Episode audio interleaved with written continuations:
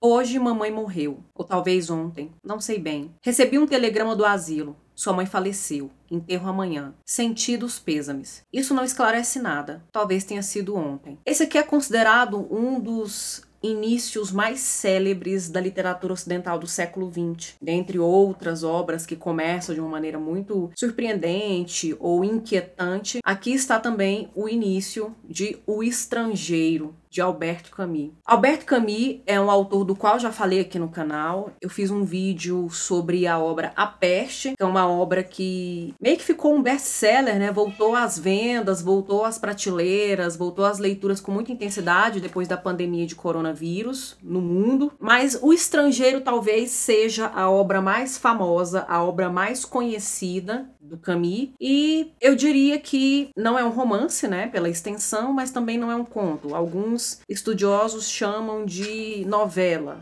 dada a, a extensão, dada uma certa complexidade, né, uma obra que tem um pouco mais de complexidade do que um conto, né, do que um conto que é muito breve, é muito conciso. Enfim, o fato é que O Estrangeiro foi publicado no ano de 1942, é dividido em duas partes. Essas duas partes narram alguns recortes é, aparentemente insignificantes, né? Da vida de Merceau, que é o personagem protagonista. Esse homem que tem uma vida muito simples, muito comum, medíocre até, eu diria, né? De tão comum que ele é, porque não tem nada de extraordinário na vida desse cara. É, e muito melancólico também. E talvez é, na, na banalidade, né? né nessa, nesse caráter tão ordinário de toda a constituição desse personagem, né? Da figura desse personagem e de alguns eventos que serão narrados aqui, alguns recortes da vida dele é que ele se torne tão notável, porque é isso que vai mover a narrativa não vai movê-lo, mas vai mover a narrativa. É, o Merceau é um sujeito que eu chamaria de apático, de indiferente, é o cara que dá a resposta, a resposta tanto faz, dá para tudo. Quando ele, quando ele não fala tanto faz, ele fala isso não significa nada, né? Então essas são as duas respostas que ele costuma dar, né? Tanto faz ou isso não significa nada, isso não quer dizer absolutamente nada. É um sujeito um, um tanto quanto incômodo. Ele.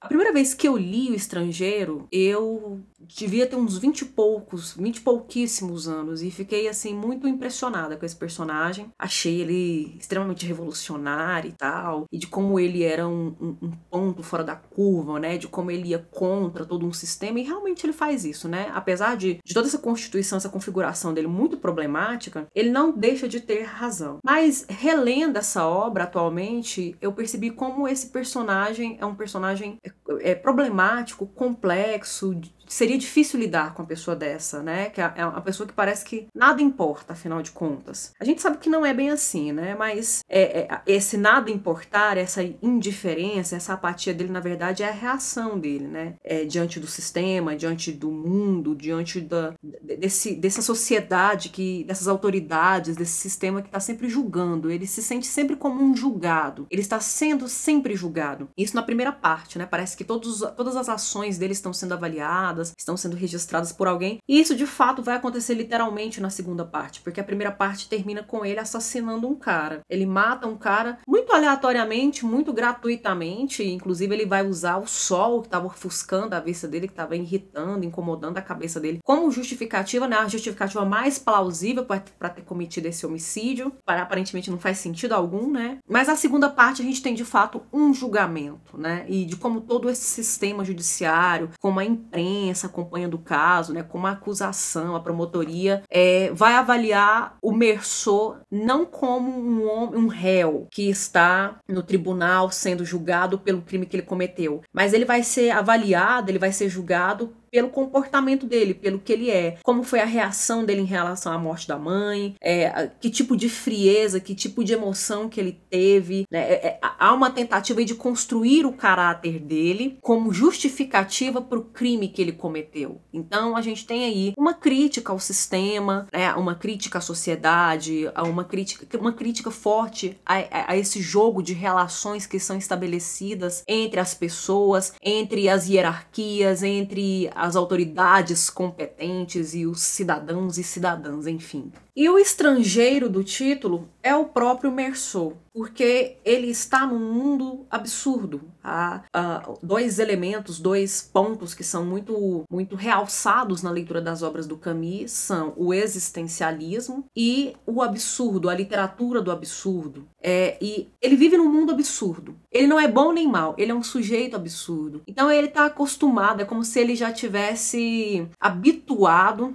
a, a, viver num mundo que é estranho a ele. Ele é estranho a esse mundo. Não só nesse sentido alegórico, né? Não só nesse sentido, talvez, essa interpretação filosófica do absurdo, que é um, um sujeito que não se encaixa, o mundo todo parece estar contra ele. Não se encaixa no mundo que ele vive. Mas também pela própria associação, pela própria re relação que é estabelecida entre o personagem, o lugar em, onde ele vive, e o próprio caminho, sua história de vida. Porque essa obra foi produzida no momento. A, a, a Argélia, ele é argelino, né? Ele era argelino, Camille. O Merceau também é argelino. E a Argélia foi colônia francesa, foi colônia da França. Então são dois sujeitos que saíram da Argélia e estão vivendo na França. Estão ali na, no, no, nesse, nesse país, estão na Europa, saem de um país africano, vão para a Europa. Então são estranhos, são estrangeiros, né? São sujeitos expatriados. Mas também essa condição filosófica de um sujeito que é expatriado no mundo, ele é um estranho, ele é um estrangeiro no mundo. Ele parece não se encaixar. As conexões que ele estabelece são, são conexões problemáticas, são conexões que não vão salvá-lo. É como se ele não tivesse salvação. É como se não houvesse garantia nenhuma para o amanhã, né? A, a perspectiva de futuro, a esperança, a noção de esperança completamente destruída, completamente perdida. Eu me lembro muito de uma frase do Kafka que ele também um grande representante da literatura do absurdo que dizia assim: existe esperança, mas não para nós. Então o Merceau é esse personagem. É esse personagem que já se sabe sabe sem esperança. Tanto é que na segunda parte, ele é condenado à pena capital. É, ele vai ser executado na pena de morte por ter cometido esse homicídio gratuito. E aí a defesa tenta entrar com recurso. O desfecho da obra não nos dá o resultado desse, desse recurso, fica mais divagando nas reflexões do Merceau, mas ele parece também não estar muito preocupado com isso. Há um certo incômodo com os últimos momentos, né? Com, com esse ódio que todos, todos depositam agora nele, contra ele, direcionam contra ele. Há também parece uma espécie de incômodo, de mal-estar ao avaliar os últimos momentos, mas a gente não tem resultado desse recurso. A gente não sabe se a pena capital foi cancelada, seria adiada ou se ela vai ser realmente executada. A gente não sabe de nada disso. Mas tanto faz. Isso não significa absolutamente nada, porque o futuro, a esperança, perspectivas simplesmente não existem num mundo absurdo para um homem absurdo. É um homem que não se encaixa nem numa concepção de bem, nem numa concepção de mal. É um homem que está perdido, cindido e fragmentado nesse mundo, sem perspectivas, sem salvação, sem esperanças e sem possibilidades. Eu diria que, em outras palavras, o Merceau é um sujeito divorciado do mundo. E tudo aquilo que foi idealizado ao longo da história da cultura ocidental como possíveis salvações da alma humana, né? Amizades, amigos, realização profissional, amor, família, é, realização de sonhos, de grandes viagens, ascensão profissional, é, Deus, a noção de Deus, de céu, de paraíso, religião, todos esses lenitivos que foram criados, todos esses remédios que foram criados para preencher o máximo possível das lacunas da existência humana, da condição humana, todas elas são descartadas pelo Merceau. É, a Marie, que, a, que, é, que gosta dele, quer se casar com ele, para ele tanto faz, né? Ele vagamente a deseja quando está preso, mas nada muito exuberante, nada muito expressivo, né? O, o, o, o religioso, né? O clérigo que vai várias vezes procurá-lo para obter dele uma confissão, é, um, um, um, arrependimento, né? Um remorso diante de Deus, também para ele isso não faz a menor diferença, né? Os vínculos de amizade, né? A palavra amigo é proferida por, ele de uma maneira muito, muito espontânea, muito aleatória, né? Não, não é algo que sai de dentro. Então, todos esses remédios que são construídos para tentar amenizar,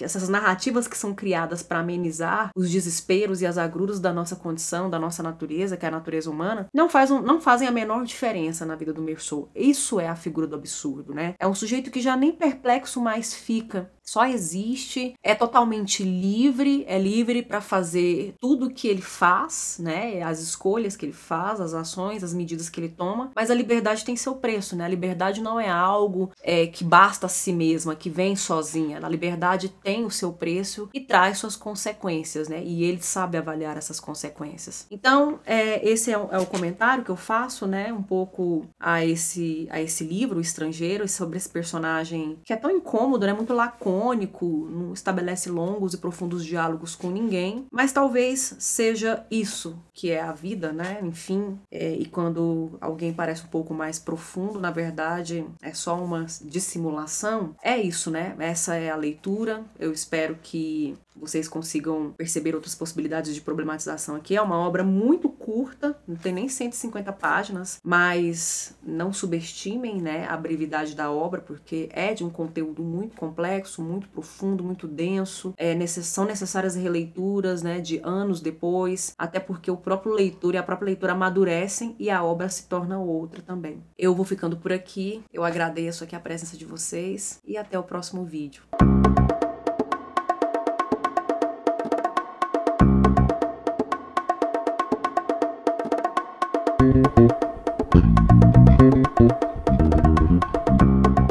É uma obra dividida em duas partes e ela narra alguns acontecimentos, alguns recortes. Ai, meu Deus. Marmotinha, vem cá. Isso aqui dá ter bichinho em casa, tá, gente? É maravilhoso, mas assim, barulho, interrupção, as demandas dele sempre vêm, sabe?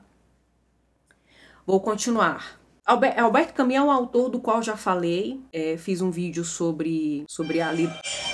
Desculpa, Alberto Camus, desculpa. É merda.